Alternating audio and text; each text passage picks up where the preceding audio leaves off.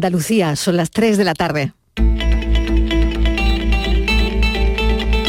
La tarde de Canal Sur Radio con Mariló Maldonado. Mi marido es pensionista y vamos justito, justito. Sobre todo en el tema de la gasolina, el aceite es una barbaridad. Aparte de eso, como estoy parada y estoy con la ayuda familiar, pues entonces... Los tomates han subido un montón y los plátanos y bueno, si un día comes pescado, pues dos días sin comerlo, y, porque el pescado está carísimo también. Las personas tendremos que ir comiendo más lentejitas y más sopas de tomate y más cositas económicas. Unas consecuencias que entenderán son todavía muy difíciles de cuantificar. En cualquier caso, debemos tener en cuenta que los efectos vendrán más por la vía del impacto que el conflicto tenga en variables monetarias, como los precios, los tipos de interés, y su traslación en un freno del proceso de recuperación económica, que por la vía de los ingresos por cuenta corriente, ya sea transacciones comerciales, importación y exportación o por el turismo. Dada, eh, lógicamente, la limitada exposición que la economía andalucía y española tienen en los mercados ruso y Ucrania. Por tanto, nosotros estamos plantando encima de la mesa todas las ayudas que nos están planteando que sean posibilistas de parte de la autonomía, pero en este caso del Gobierno de España el gasóleo profesional tiene que tener una aportación mayor. Y en el reparto del tema de los 35.000 euros, la fórmula que ha establecido el Gobierno a esta flota, que es más artesanal, la de Andalucía, pues le perjudica, porque es la más pequeñita, barco más pequeño, entonces la aportación es muy pequeña. Va a haber un formulario, tiene que ser cumplimentado eh, por todas las gasolineras que pidan ese anticipo, con un eh, límite para aquellos grupos consolidados, para aquellas gasolineras que pertenecen a una empresa que realmente tiene capacidad financiera y músculo. Dicho de otra manera, sobre todo pensamos en la pequeña gasolinera. Es una guerra costosa que nos está costando a todos. Nos está costando en el, en el precio de la vida, en el coste de la vida, pero también cuando vemos cómo está sufriendo el pueblo ucraniano nos podemos hacer una idea de la gravedad de la situación. Por eso el Gobierno de España el pasado martes en el Consejo de Ministros aprobó un plan nacional, un plan para el que pido el, el máximo consenso, la mayor de las unidades y mañana empiezan los F-18 en Lituania. Eh, van a estar hasta el 31 de julio, 8, 8 F-18. Inicialmente iban a ser 6, pero luego se ha considerado que era mejor que fueran 8. Misiones de patrulla, de policía, del espacio aéreo. Tienen única finalidad de disuasión. Ilusionada pero muy consciente también de la responsabilidad que supone en estos momentos, una responsabilidad que exige que estemos a la altura de las circunstancias y que le planteemos a eh, España una propuesta y una alternativa seria, creíble y sobre todo eficaz para superar los problemas que tienen los españoles.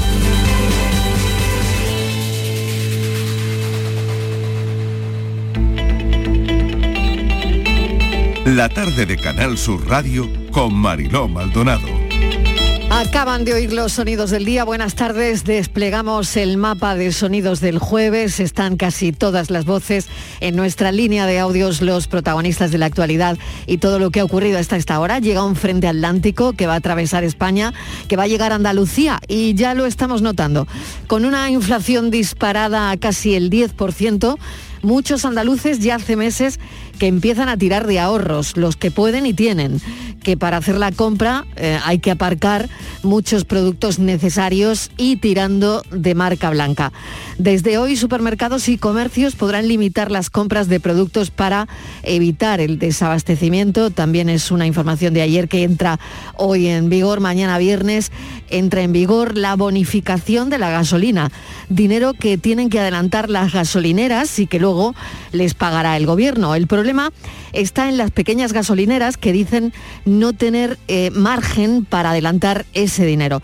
Esta situación podría abocarlas al cierre. Las gasolineras se quejan de falta de tiempo para adaptarse. Es lo que dice la patronal de estaciones de servicio en Andalucía y es una queja común en todo el país. La ministra Montero hablaba hoy sobre un anticipo para que las gasolineras no saquen de su caja ese descuento de 20 céntimos. Se podrá solicitar a través de un formulario en una página de Hacienda, pero parece que de momento no está disponible. Los caseteros, por otro lado, aseguran que peligran, eh, peligra alguna celebración por la nueva reforma laboral. Piden un convenio colectivo propio y un régimen especial de las contrataciones dentro de la propia norma porque las contrataciones la ven difícil, muy difícil. Hoy el gobierno andaluz hemos sabido que pedirá una reunión con el Ministerio de Agricultura para solicitar ayudas para el sector pesquero. De momento, todos faenando. En cuanto al Congreso del Partido Popular, cuenta atrás y hoy Núñez Feijó ha anunciado en su cuenta de Twitter que Cuca Gamarra, actual portavoz del Grupo Popular, será secretaria general del partido. No sabemos si podrá compatibilizar dos cargos orgánicos, de entrada creemos que no, pero veremos. Los ataques continuaron ayer y eso ya es una constatación hoy. Ayer no hubo alto el fuego, así que las palabras de Rusia se las llevó el viento. A las 9 de la mañana se abrían corredores humanitarios y parece que hay un débil alto el fuego en la zona. Rusia ha declarado ese alto el fuego, podríamos decir, en Mariupol, para que los civiles puedan salir a través de corredores humanitarios. El gobierno ucranio ha informado este jueves del envío de 45 autobuses para la evacuación de la sitiada ciudad después de recibir la confirmación del Comité Internacional de la Cruz Roja de que Rusia está dispuesta a mantener su disposición de permitir un corredor humanitario. A Putin ya no le queda credibilidad. Se sigue negociando la evacuación. Cruz Roja Internacional dice estar preparada, autobuses en la zona ya disponibles. Rusia se encarga de que cada vez nos llegue menos información y menos imágenes de lo que está sufriendo la población atrapada allí, en Mariupol. El corredor humanitario que se establece llegaría supuestamente hasta Zaporilla. Uno de cada cuatro ucranios ha huido ya de sus casas. En muy pocos días España alcanzará los 70.000 refugiados que llegarán a nuestro país.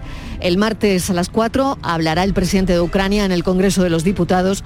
Una novedad parece que la inteligencia americana, fíjense, ha descubierto que a Putin sus servicios de inteligencia le estarían suavizando la realidad de la guerra.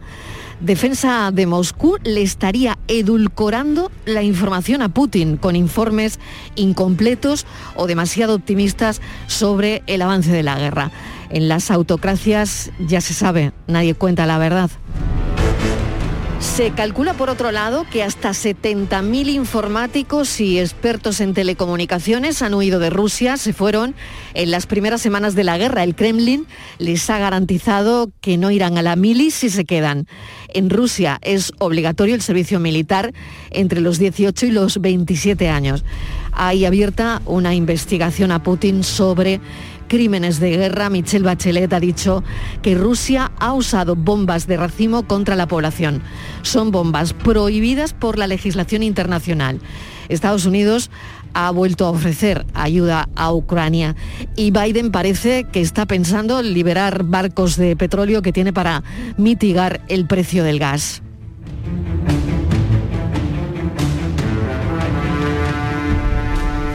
Y queremos contarles también que hoy es el Día Mundial de las Personas Transgénero. En la puerta del Congreso se ha leído un manifiesto, la principal reivindicación, la tramitación de una ley que divide al gobierno. También es el Día Mundial contra el Cáncer de Colon.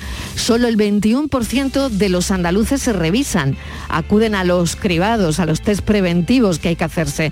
Así que desde aquí solo decirles que es un tipo de cáncer, un tipo de tumor que cogido a tiempo se cura en un porcentaje muy muy alto de casos. Se ha descubierto una estrella, la estrella más lejana del universo. Es una estrella que ya no existe, pero todavía nos llega la luz. Bienvenidos a la tarde.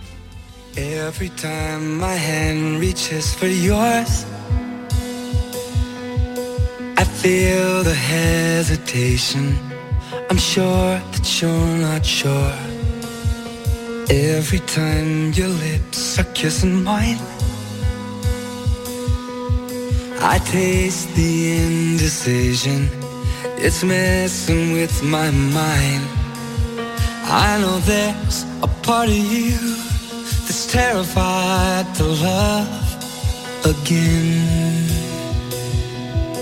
But I promise to the end, I'll never run, leave you behind. I'll never hurt you like he hurt you. I'll never make you cry. I'll treat you right. I'll stand by you. And no matter whatever happens, I'll never not love you.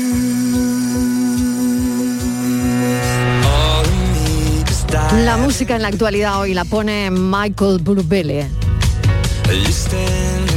Michael Bublé tiene disco nuevo y dice que está basado en la recuperación de su hijo, que con tres años fue diagnosticado de cáncer.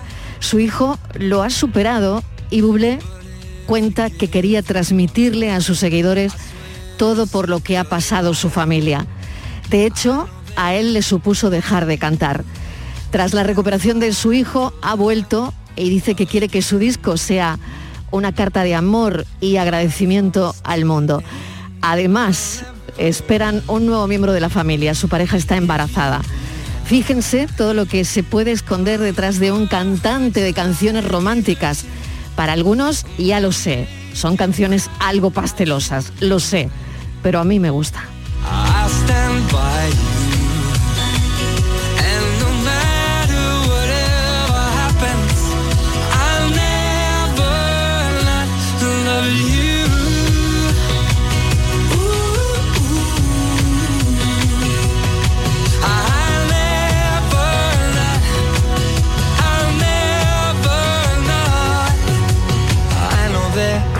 Part of you that is terrified to love again.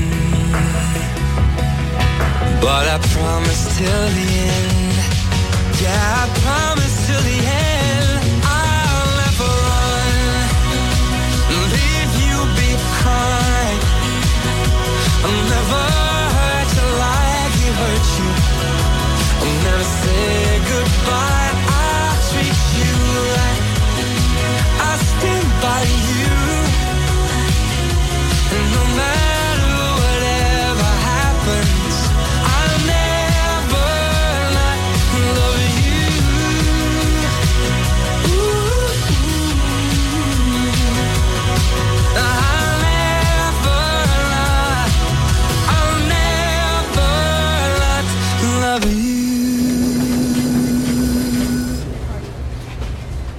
Casi las 3 y cuarto de la tarde del deporte trasciende el partido de vuelta de cuartos de final de la Liga de Campeones Femenina entre el Barcelona y el Real Madrid en el Camp Nou de ayer que establece un nuevo récord de, asistencia de público y lo queríamos contar para un partido femenino. 91.553 personas presenciaron en directo el clásico femenino. Esta cifra supera el récord general de asistencia vigente para un partido femenino, así que contentas. Estíbaliz Martínez, bienvenida a Mesa de Redacción. Hola Marilo, ¿qué tal? Eh, buenas tardes. Sí, la verdad que eh, se esperaba muchísimo, se esperaba unos 70.000 espectadores, pero se ha superado con, Con muchísimo creces, ¿no? El récord en ese partido Marilo, era un partido de Champion, de Champion League femenina. Y, bueno, muy contentas porque bueno, te tengo que decir que, el Barcelona es un equipo que puede ser perfectamente el que le puede destronar a Estados Unidos, que siempre ha sido la campeona del mundo en fútbol. No había ningún equipo eh, en Europa que pudiera con ellas y yo creo que ahora mismo el Barcelona está, es muy superior a ellos y, bueno, sería la selección española, pero también es verdad que la selección española femenina, la mayoría son jugadoras de- del Barcelona. Y sí, allí estuvieron muchos compañeros, un compañero Alejandro Pecci, que es un compañero de Canal Sur, que es el que narra los partidos en femenino. Allí estuvo en Barcelona y, y me comentaba que era indescriptible lo que se estaba, lo que se estaba viviendo. y además ponía en, su, en, sus, eh, en sus redes sociales, ¿no? Decía, señores, esto va en serio. O sea, es decir, el fútbol femenino avanza. Esto ya no es algo esporádico que se ha dado por casualidad. No, esto ya va en serio. Pues sabía que la directora de A por Todas quería, quería mencionarlo. Gracias. Así que, así que dicho, dicho queda. Estivali, tenemos más cosas, ¿no? Que estamos manejando en la Pues también- y una no muy buena noticia, ¿no? No, no tenemos una, una muy buena noticia, Mariló, porque, bueno, pues ha, ha fallecido un, un compañero, alguien que teníamos muchísimo, muchísimo cariño. Era, eh, ¿tú te acuerdas de un onubense que se llama el de los rocieros de, de Huelva? Bueno, pues ha, fallecido eh, hoy esta tarde a las 6 de la tarde, ha fallecido además muy joven, tenía solamente eh, 78 años, así que el mundo de las sevillanas en la provincia de Huelva Marilo pierde uno de sus referentes. Eh, hablo de Santiago Martín, él, era de, él es de, era de Boyullos, donde esta tarde a las 6 se le va a despedir que todos recordamos que era un dúo junto con Antonio González El Raya, pues puso voz a muchas de las sevillanas que recordamos todos, ¿no? Interpretaron temas muy conocidos como El desamor, Tengo en mi casa un tambor, Recreativo de Huelva. Y bueno, eh, durante más de tres décadas Marilo pues destacaron ¿no? por sus muchas interpretaciones. En el año 92 eh, rompieron el grupo y ha sido precisamente Antonio El Raya quien se ha puesto en contacto con nosotros para decirnos que, bueno, pues a las 6 de la tarde en la iglesia María Auxiliadora de Bollullos del Condado se le, iba, se le iba a despedir. Así que desde aquí nuestro más sentido pésame para toda la familia de Santiago Martín, para todos los amantes de las sevillanas, para Antonio El Raya, que ha sido su compañero, y, y para todos los, los amantes también de Huelva, que le querían muchísimo y era una persona muy querida. Desde aquí todo nuestro, nuestro cariño, por supuesto. Cambiamos de asunto. Sara Hurtado, nombre propio, hace una llamada a patinar por la paz en Ucrania. Sara Hurtado tuvo que dejar Moscú, donde entrenaba desde hace seis años por la invasión Rusia en Ucrania. Eh, junto a su pareja de danza, la verdad es que salieron en shock eh, cuando pasó todo esto, Estíbaliz. Sí, mira, Sara, Sara Hurtado es una, una gran deportista, eh, también ha pasado por el, por el programa, como no, es una mujer, una olímpica, tiene 29 años, ha sido siete veces campeona de España y se tuvo que ir a Moscú porque tenía que entrenar. Ella hace patinaje y eh, allí se fue. eh, se fue hace, salió de Madrid hace 11 años, primero pasó por Londres, luego pasó por Montreal y terminó en Moscú. Ahora la invasión rusa, Mariló, pues ha hecho que su vida dé un giro de 180 grados y su futuro deportivo eh, se congele, ¿no?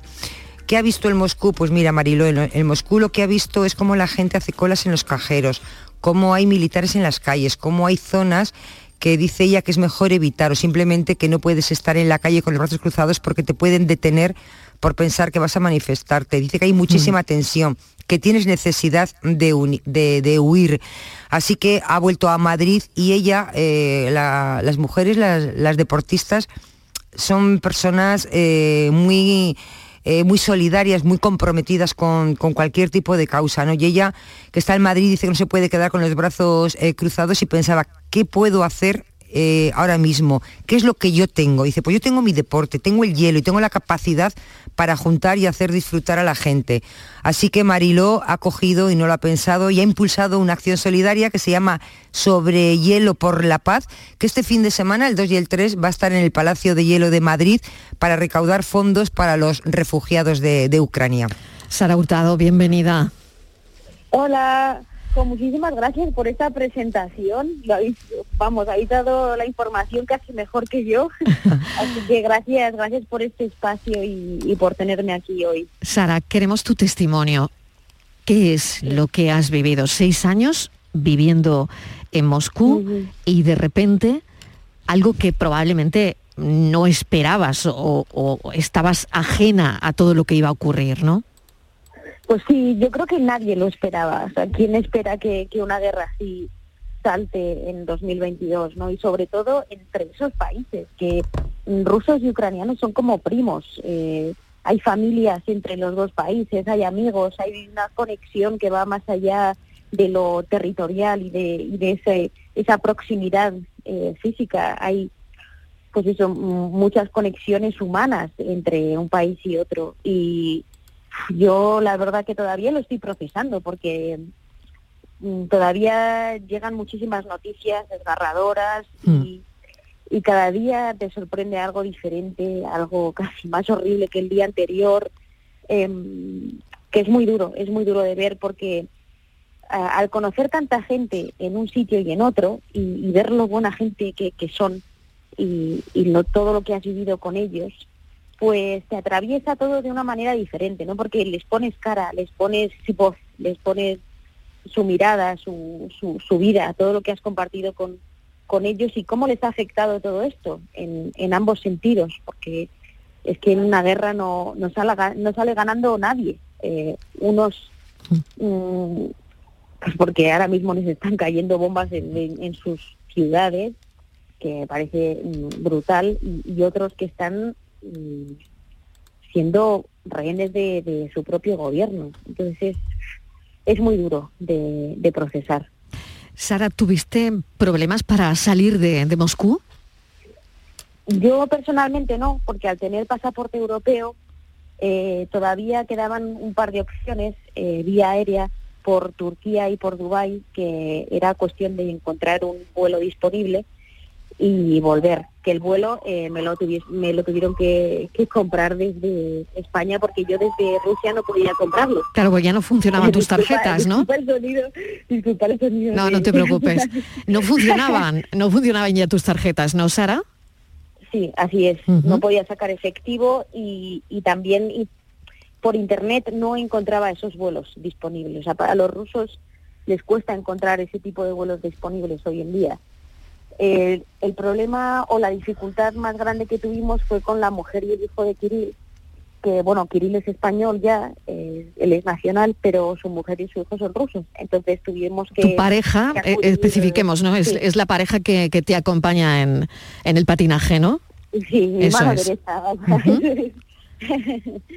Em, ahí tuvimos que recurrir al consulado, que, que se tra- vamos, se portaron súper bien, respondieron súper rápido porque están están saturadísimos. O sea, es increíble ver la de gente que está saliendo de Rusia. ¿Pensabas en algún momento? Claro, claro, se habla poco de eso, exactamente. Sí. De la gente que está saliendo hoy, eh, acabamos de contar que 70.000 informáticos, o sea, gente joven que está dejando el, el país, ¿no? Pero es verdad que, claro, como no tenemos información que nos llegue desde ahí, eh, pues todo Claro. es, es relativo, ¿no? Pero, eh, ¿cómo lo has visto tú? Hay mucha gente tratando de salir del país y, y luego, eh, por otro lado, ¿qué pasa ahora mismo con tus ensayos, con, con tu carrera? ¿Cómo lo vas a hacer todo? ¿Cómo lo vas a retomar? Pues en cuanto a, a nuestro, nuestra preparación y nuestro entrenamiento, estamos en, en proceso de reorganización eh, aquí en Madrid. Desde el Palacio del Hielo y la nevera de Majadahonda nos han dado todo tipo de facilidades. Eh, nos han dicho, chicos, la disponibilidad que tenemos es esta, eh, las horas que necesitéis nos las podéis pedir y aquí estamos, pero necesitamos un entrenador. ¿sabes? Ahora mismo es ahora estamos estamos solos y es lo principal que deberemos pues solucionar en, en estos meses Eh, y en cuanto o sea mencionabas también si si veo que la gente quiera salir o no pues eh, sinceramente sí o sea todo el mundo que ruso que tenía ya un visado Schengen eh, vigente o que tenga algún tipo de permiso de trabajo o alguna opción de ser residente en otro país porque sus, sus, sus familiares eh, son de ahí, eh, están, están todos eh, saliendo. O si no, eh, se están quedando los padres de familia allí y las madres y los hijos están todos saliendo de- del país. Se oculta información, eso está claro, pero yo no sé desde, desde dentro, mm, la verdad es que es una oportunidad poder charlar contigo para que nos cuentes de alguna manera, Sara, qué, qué- qué información tienen los rusos de lo que está pasando. Uf, eso, eso da hasta miedo de ver, la verdad. Em, porque los medios rusos claro, aprovechan la situación para para mm, retorcerlo todo en su favor. eh, Mm. y la gente lo acaba creyendo porque es porque prefieren creer esa mentira a creer la realidad que es que eh, están invadiendo otro país. ¿No? Yo creo que, que un poco así creo creo yo que, que, que la gente mira las noticias eh, porque es imposible creerte eh, todo lo que pasa, ¿no? Eh, Que estamos en guerra y pues prefieren eso, creerse que es un que es un eh, como lo llama una operación militar especial Hmm. y que van a ayudar al pueblo ucraniano y tal, claro, prefieres creerte eso, o sea, cien veces. ¿Y en la calle Eh, hay mucha gente que está en contra? o, o la gente ha dejado de manifestarse en la calle? Es que manifestarse significa mm, perder o tu trabajo o poner a tu familia en peligro o acabar encerrado 15 años, nada más y nada menos. Eh, el riesgo que corren es demasiado alto Hmm. para que haya más movilizaciones. Por lo tanto, no está viendo ahora mismo, ¿no? Eh, hubo mucho más al principio, yo creo. Mm.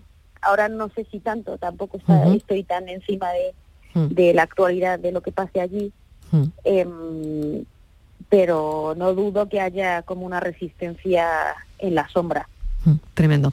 Estivaliz, no sé si Sí. quieres añadir más cosas. Adelante. Hola, eh, Sara. eh, bueno, eh, me hace mucha ilusión que estés por, por España y me entristece muchísimo que tengas que frenar tu carrera ahora que, bueno, que es tan difícil llegar arriba, ¿no? Pero bueno, retomarás seguramente.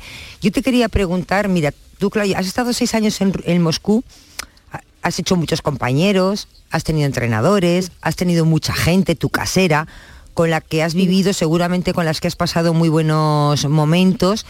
Y yo quería saber eh, qué piensan ellos de, de todo esto, si de alguna manera tú crees que son también víctimas de, de esta guerra, la guerra de, perdemos todos, pierden los rusos, pierden los ucranianos y, y perdemos todos, ¿no? Y también si tú crees que fuera de Rusia se está estigmatizando a- al pueblo ruso como el enemigo cuando seguramente tú que los conoces desde dentro eh, muchos de ellos serán pues mm, tan inocentes o incluso estarán en, En contra, de lo que está claro, haciendo eh, su propio gobierno, ¿no? claro. La rusofobia. Mm. Sí. En cuanto a si son víctimas o no, yo creo que, sí, completamente, porque de una forma u otra eh, es que no les están dando otra opción. O aceptas y asumes eh, que, esto es así, que ahora mismo te encuentras en guerra y que tu gobierno está haciendo este tipo de, de actividades o, o te vas. Entonces es como mm, acaban acaban en esa situación de resignación en la que mm, el ruso también se maneja muy bien, ¿no? En el decir, bueno, esto es lo que hay, voy a intentar hacer lo que pueda con, con esto. O sea, es- llevan llevan en guerra y llevan en conflicto tanto tiempo, han vivido tan tanto Mm. que, que son súper resistentes a todo esto. Y, y claro, saben saben que no pueden alzar la voz. Eh, entonces, pues eh, están todos como esperando que acabe pronto. Eso eso lo noto en general, que, que tienen como esa esperanza de decir, bueno, por favor, que, que no sea muy largo y que acabe pronto y mientras tanto aguantamos, ¿no? Sobre hielo por la paz, ya solo me queda, Sara, que invites a las personas que puedan estar pues cerca de donde mm, lo vas a hacer, que participen, ¿no? Pues sí, sí, sí, yo creo que, que no hay mejor no hay mejor manera de, usar esta herra- herramienta que es el deporte y además un deporte tan divertido y tan atractivo como el patinaje sobre hielo que, para eso, ¿no? Para ayudar a la gente que tanto lo necesita y de una manera tan básica como es el dar, de comer. Eh, ahora mismo estoy compartiendo todos los detalles por redes y demás y, solo haciendo cuentas si vienen a pa- patinar y se compran los guantes que hemos hecho para el evento, estarán dando de comer a seis personas.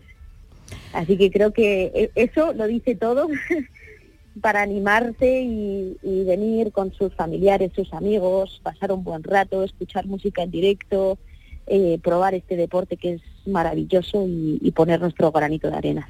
Sara Hurtado, muchísimas gracias por habernos atendido y como decía Estivaliz, bueno, pues feliz de que estés ya en, en casa. Gracias, un saludo. Gracias a vosotras. Feliz tarde.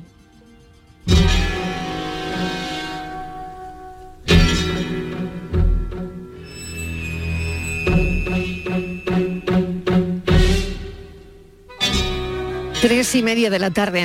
La afasia ha vuelto a la actualidad porque es la enfermedad que sufre Bruce Willis y que va a tener que dejar su carrera. ¿Qué es la afasia, Estivaliz? Pues mira, Marilo, es el nombre de un trastorno de lenguaje que ha copado eh, los titulares desde las últimas horas de ayer y mm, es una enfermedad, es un... Perdón.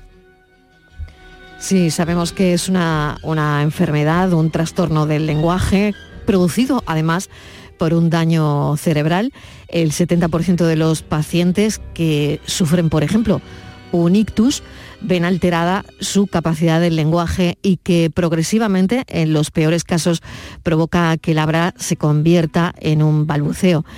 Y además que lo sufre, tiene problemas también para leer, escribir o hablar y también puede afectar a la movilidad. Tenemos a Elena Briales, neuropsicóloga, directora de la asociación Ayuda a Afasia. Es una asociación que tiene ya 16 años. Doctora Briales, bienvenida.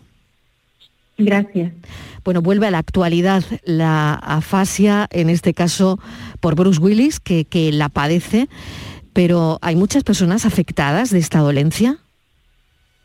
Eh, bien, bueno, tenemos que diferenciar que el término afasia, que efectivamente, como bien has explicado, es un trastorno, una incapacidad parcial o total para usar el lenguaje por lesión en las áreas cerebrales, digamos que es una palabra que incluye dos grandes grupos. Uno es eh, personas que han sufrido un ictus un traumatismo, un tumor, y por eso se dice que son afasias, que son realmente un síntoma derivado de una causa, que en este caso sería el ictus o, el tumor o el, traumatismo craneoencefálico, y es una afasia por daño cerebral adquirido. Y por otro lado, tenemos unas afasias que se llaman afasia progresiva primaria, que es un trastorno neurodegenerativo y en este caso sí es una enfermedad. Es una enfermedad neurológica y como dice su eh, eh, el término es degenerativa. Entonces, eh, en la incidencia de las afasias por daño cerebral sobrevenido es de cerca de unas 300.000 o 350.000 personas en España. Y las de personas que tienen afasia progresiva primaria, esa es una enfermedad muy rara que solamente hay entre 5 y 10 casos por cada 100.000 habitantes. 5 o 10 mil casos por cada Cinco o 100 diez. 5 Cinco o o 10 5 o 10 casos 5 o 10 casos por cada 100.000 habitantes. Vamos a hablar raro. con José Carlos Díez, es familiar de una paciente de afasia, es su madre la que lo sufre. José Carlos, bienvenido. Hola, buenas tardes. Bueno, Buenas gracias, tardes. gracias por atendernos. ¿Cómo, ¿Cómo es la experiencia y sobre todo lo primero, cómo está su madre?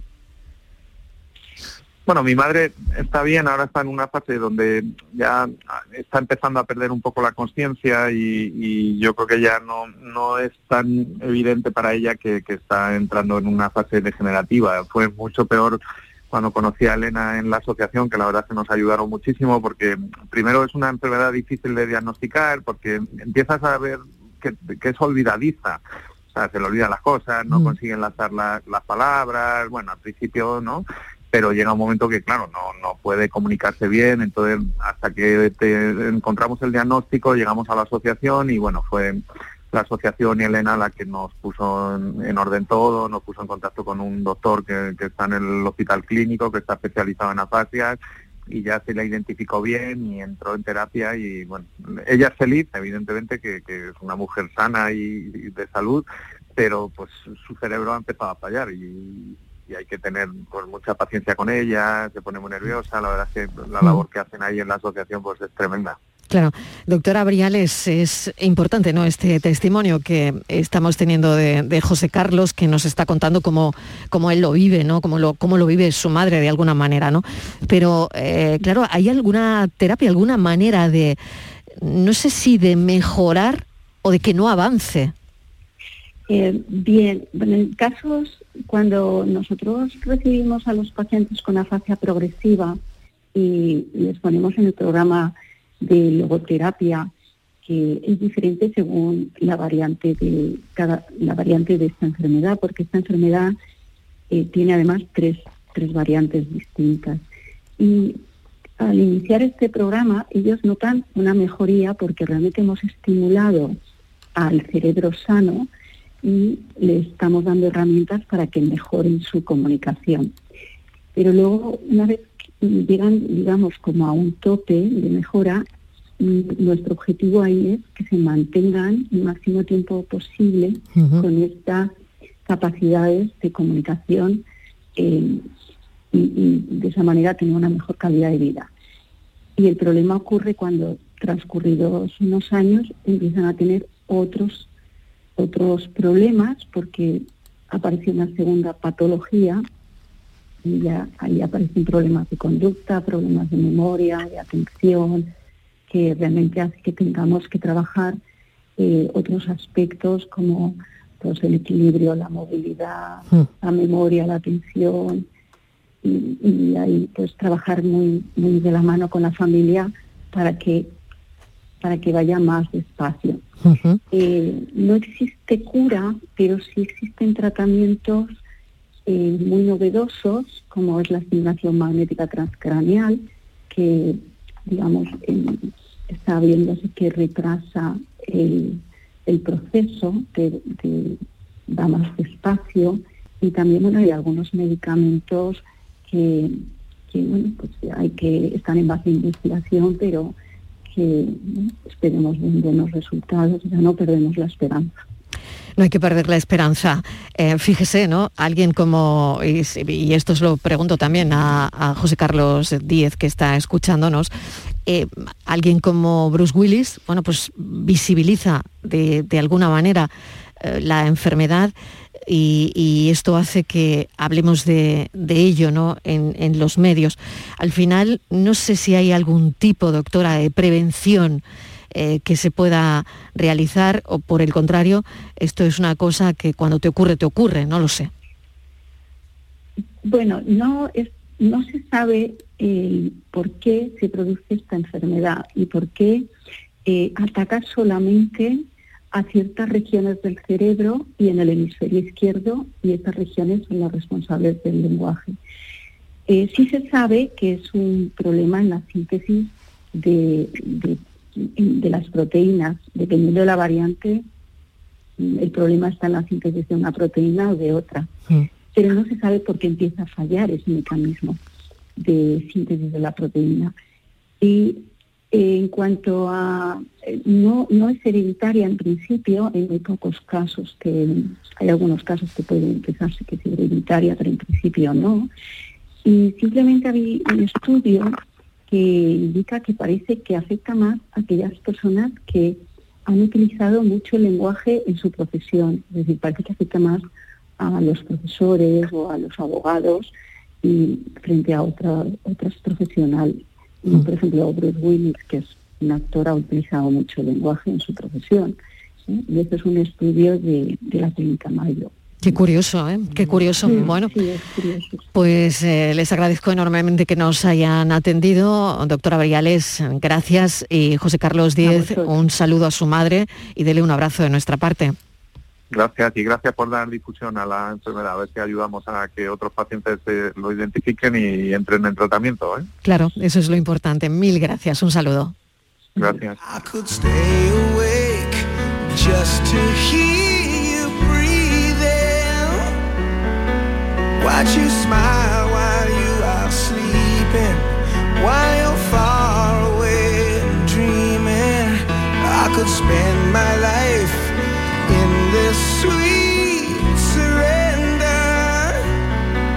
I could stay lost in this moment forever. La tarde de Canal Sur Radio con Mariló Maldonado.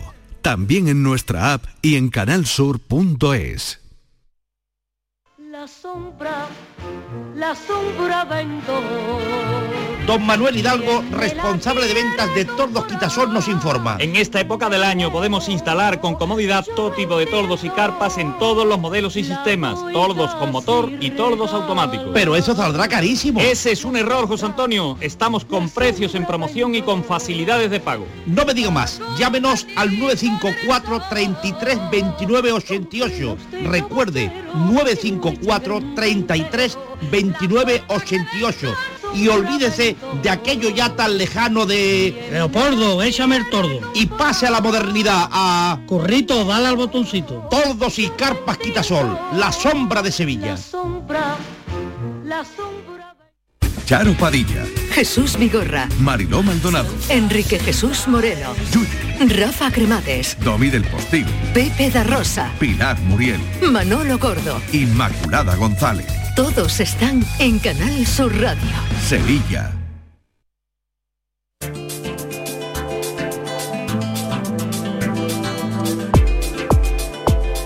Esta semana Destino Andalucía está dirigido a aquellos a los que les gusta la adrenalina y las actividades de turismo activo. Comenzaremos en la localidad sevillana de Bollullos de la Mitación, donde se pueden realizar saltos en paracaídas. Además nos iremos hasta Cazorla, donde podemos realizar el conocido descenso de cañones en este entorno natural único. Y como tercera propuesta, algo más tranquilo, recorrer las calles de Setenil de las Bodegas, preciosa localidad gaditana que esta semana ha sufrido un episodio de lluvias torrenciales, pero a la que nos acercaremos para contarles algo inédito, una historia acontecida días atrás y que ha tenido una gran repercusión mediática. Sus vecinos han posado con los modelos de la famosa marca Christian Dior. Presentado por Eduardo Ramos, Destino Andalucía se emite este viernes 1 de abril a las seis y media de la tarde en Canal Sur Radio. Destino Andalucía.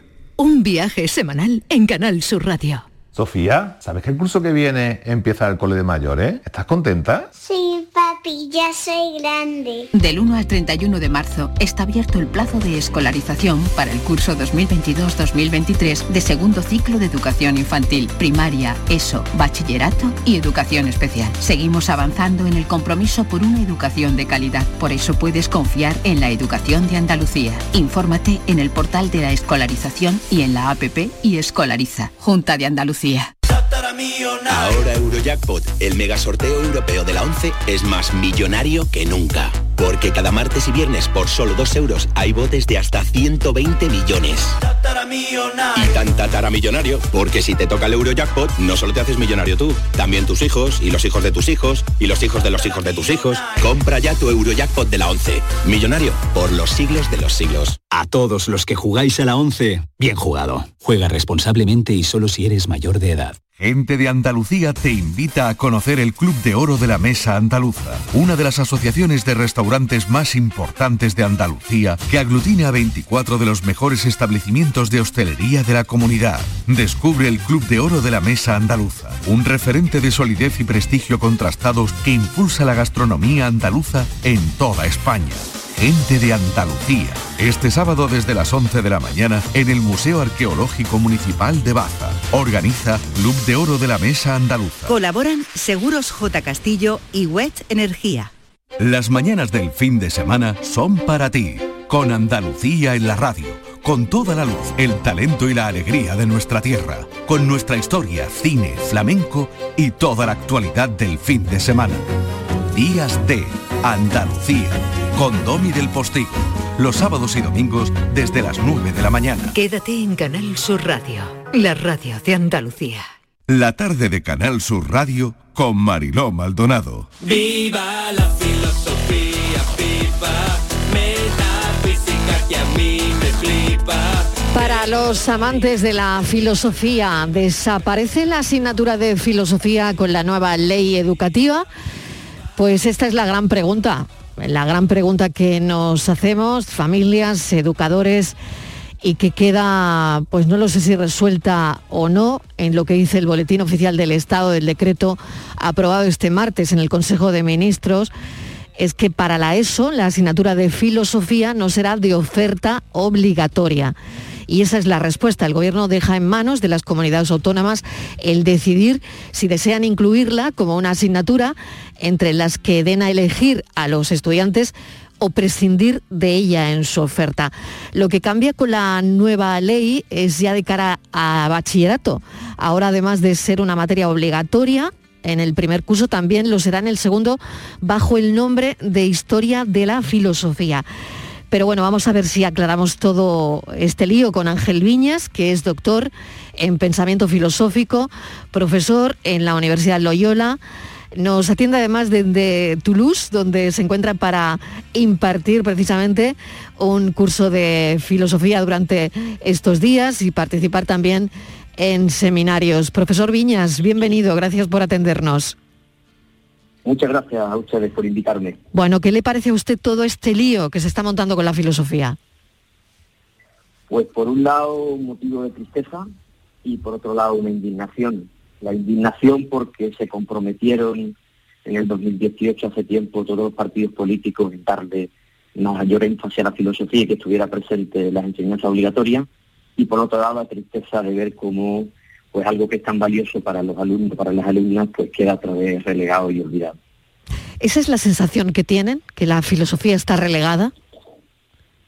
Correcto, sí. Además, como usted muy bien ha dicho en la entrada, la filosofía ya no aparece como obligatoria a la hora de ofertarla a nivel estatal y queda reducida en una asignatura de educación en valores cívicos y éticos, que además no tiene por qué dar a los profesores de filosofía, que tiene la menor carga horaria posible, 35 horas, y que cada centro y cada comunidad autónoma desarrollará. Entonces, evidentemente la filosofía queda absolutamente relegada y olvidada. Claro, profesor, eso es lo que yo creo que verdaderamente no se entiende muy bien. No se entiende muy bien eh, que los contenidos de filosofía sean obligatorios en eso, pero en asignaturas de valores éticos y cívicos.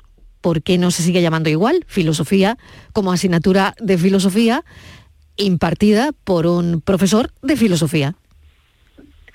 Pues mire, la verdad que la pregunta es súper pertinente y, yo le puedo dar mi opinión, mi visión, mi valoración. ¿no? Mi valoración es que muchos de los planteamientos que se hacen en el decreto de mínimo, que recordemos que al final es lo que considera el gobierno de la nación, que es obligatorio, bueno, necesario para un alumno, para una alumna en su desarrollo integral, digo que considera que la pregunta fundamental no es tanto lo que le ayuda al, al alumno o la alumna a desarrollarse, sino que es más útil.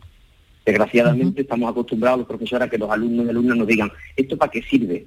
Esa pregunta es legítima en un alumno, en una alumna es legítima porque ellos tienen eh, una serie de, de baremos para valorar las cosas, pero que las personas que nos dirigen sigan teniendo un criterio de utilidad corto y una manera de organizar la educación a partir de ahí es bastante triste. Estivaliz, no sé si Sí. tienes alguna cuestión más. Sí, buenas, porque- tar- Venga. buenas tardes, profesor. Yo le quería hablar concretamente de lo que es la filosofía, la necesidad de la filosofía en el mundo, a lo largo además de la historia que siempre ha estado presente, porque además es, nos ayuda, es como un ejercicio para para pensar, para pensar por cuenta propia. Es como una vacuna, eh, profesor, yo creo que no, que nos inmuniza contra lo demagógico. Entonces yo estaba pensando, ¿qué sería del mundo y qué sería, hubiera sido del mundo y de nosotros sin esa capacidad de pensar por nosotros mismos y con esa capacidad de inmunizarnos contra lo, de- lo demagógico? Es como una vacuna. Yo lo estaba pensando hoy, digo, realmente ante la vida, eh, quizá eh, con filosofía somos menos influenciables, somos más participativos, tenemos más criterio. Totalmente de acuerdo. Yo creo que la filosofía eh, ha aportado muchas cosas a la humanidad. Evidentemente ha habido filósofos y filósofas que nos han llevado por derivadas complicadas, ¿no? Pero evidentemente la filosofía, por ejemplo, que nace de Sócrates, el primer gran filósofo, es una escuela de libertad. La filosofía es maestra de libertad, es la que ayuda al- a cada uno de nosotros a preguntarnos por qué, a ver lo que está oculto de lo que se dice, a no caer en la posverdad, a no caer en los discursos vacíos, a no considerarnos a nosotros mismos como sujetos que están al arbur de los políticos o de la economía o de los poderes de cualquier tipo. La filosofía es una escuela de libertad si se vive con pasión y sería muy bonito, muy importante y muy necesario que los alumnos pudieran tener tiempo para poder preguntarse las cosas, para poder preguntarse lo que le va ocurriendo en su vida, que pudieran aprender de otros hombres y mujeres. Es, triste decir que Miguel de José Ortega y Gasset, María Zambrano, Francisco Suárez, filósofos, filósofas españoles, no van a volver a aparecer en la escuela. Es bastante triste reconocerlo porque creemos que en el fondo la filosofía es una escuela de humanidad y eliminar la filosofía de nuestra formación personal y de nuestra sociedad nos lleva a la barbarie. Profesor Viñas, le agradecemos que nos haya atendido un rato. Ángel Viñas es doctor en pensamiento filosófico, profesor en la Universidad Loyola. Gracias, un saludo. Muchas gracias a ustedes. Un abrazo. Un saludo. Vamos con la foto del día, Virginia Montero. La imagen de hoy es la propuesta por Álvaro Cabrera, fotógrafo freelance, licenciado en periodismo, colaborador en la agencia EFE, Getty Images y en Prensa Nacional. Buen conocedor de los encantos de la provincia de Málaga, también es piloto de drones. Y ya saben nuestros oyentes que pueden ver la foto del día en nuestras redes sociales, en Facebook, La Tarde con Mariló Maldonado y en Twitter, arroba La Tarde Mariló. Hola, la foto del día para mí es la que ilustra el diario El País en su portada en el 35 día de la invasión. La autora de la imagen es Anastasia Blasova, de la agencia Getty, y en ella vemos a un médico mostrando al bebé recién nacido a su joven madre en una maternidad de Kiev cuyos accesos y ventanas tienen protecciones improvisadas para prevenir posibles impactos por los ataques rusos, que por desgracia no disminuyen. A pesar de la guerra y de la destrucción, la vida se abre paso. Qué gran foto. La vida se abre, se abre paso. Es una foto que aconsejo que vayan a ver a, a ver a nuestras redes sociales. Una foto que está fenomenal, la verdad. Gracias a los fotoperiodistas que cada día nos ponen y eligen una imagen del día. Cada noche, de lunes a jueves, tienes una cita a la que no puedes faltar. Conmigo, en Canal Sur Radio, en el programa del Yuyu, porque siempre hay que ver el lado amable de la vida. Y de eso, ya sabes, que sé un rato. El programa del Yuyu. Te espero de lunes a jueves a las 10 de la noche. Quédate en Canal Sur Radio, la radio de Andalucía. La tarde de Canal Sur Radio con Mariló Maldonado. Estos son nuestros teléfonos 95 1039 105 y 95 1039 16. Los teléfonos, por si algo les preocupa de laboral, tenemos a nuestro experto en Derecho Laboral, Javier Jaénes, socio de Montelirio Abogados. Jaénes, bienvenido, ¿qué tal? Muchas gracias, muchas gracias, muy bien. Bueno, tenemos una cita con la actualidad laboral, eh, porque vamos, ya estando todo como está, Virginia, teníamos que detenernos un poquito aquí, ¿no? Pues sí, les vamos a preguntar a Javier por las medidas de protección del Gobierno a los trabajadores en esta crisis para evitar despidos, porque esta misma semana el Consejo de Ministros aprobaba eh, esas medidas. Como decíamos, el despido será considerado injustificado por causas que tengan que ver con el precio de la energía, algo que tampoco podrán hacer las empresas que hayan recibido ayudas para paliar los efectos de la guerra en Ucrania. La intención es contener una nueva oleada de despidos. Javier, ¿qué te parecen las medidas? ¿Crees que son suficientes? Bueno, yo, yo realmente creo que no solamente no son suficientes, sino que además estamos dándole normalidad a algo que no debe tenerla.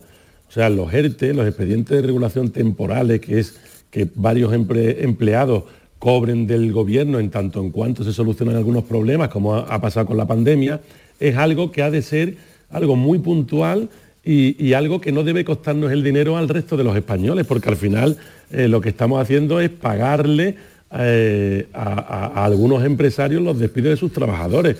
Aquí lo que hay que hacer no es darle ayuda, lo que hay que darle ayuda es al empresario para que el empresario pueda mantener los puestos de trabajo.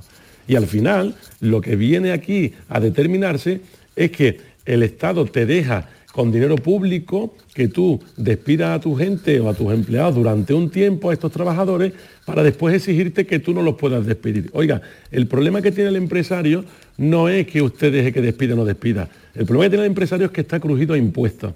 El problema que tiene el empresario es que tiene unas subidas brutales de energía y de gasoil que son imposibles de soportar.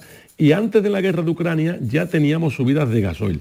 Y lo que es imposible e impensable es que hay muchísimos empresarios, muchísimos trabajadores que le han subido los precios de la gasolina y los precios de todo sin subirle el sueldo. Y cada vez estamos pagando un IPC de los precios muy altos que no están subiendo los sueldos con lo que sube, que cada vez está pagándose más gasolina, que cada vez está pagando más luz y lo que es inviable e impensable es que una familia se pueda sostener eh, con estas situaciones simplemente por el hecho de que lo puedan despedir y que tenga derecho a desempleo. Con lo cual yo creo que esto es una huida hacia adelante de un gobierno que realmente no está eh, en la situación laboral de las personas que estamos viendo cómo nos está afectando no la guerra de Ucrania, lo que nos está afectando es la falta de previsión, la subida de impuestos y las barbaridades que nos están haciendo absolutamente a todos los hogares españoles. Virginia, tenemos una consulta de texto que nos manda un oyente. eh, atento, Jaénes. A ver, Así es. a eh, esto pregunta, mi jefe ha puesto cámaras en el taller y nosotros no hemos firmado nada. ¿Eso es legal? Buena pregunta. Sí, buena pregunta. A ver, eh, lo que son las zonas públicas del trabajo, no estamos hablando por supuesto en un vestuario ni en sitios que sean íntimos, pero lo que son las cámaras de seguridad en los sitios públicos, lo que tiene es que estar avisado y que los trabajadores sepan y los clientes sepan que es una zona videovigilada. Todos sabemos que normalmente cuando entramos en un supermercado, eh, las cajas suelen tener unas cámaras para ver bueno, pues las cuentas y la- las vueltas que dan cajeros y cajeras y demás.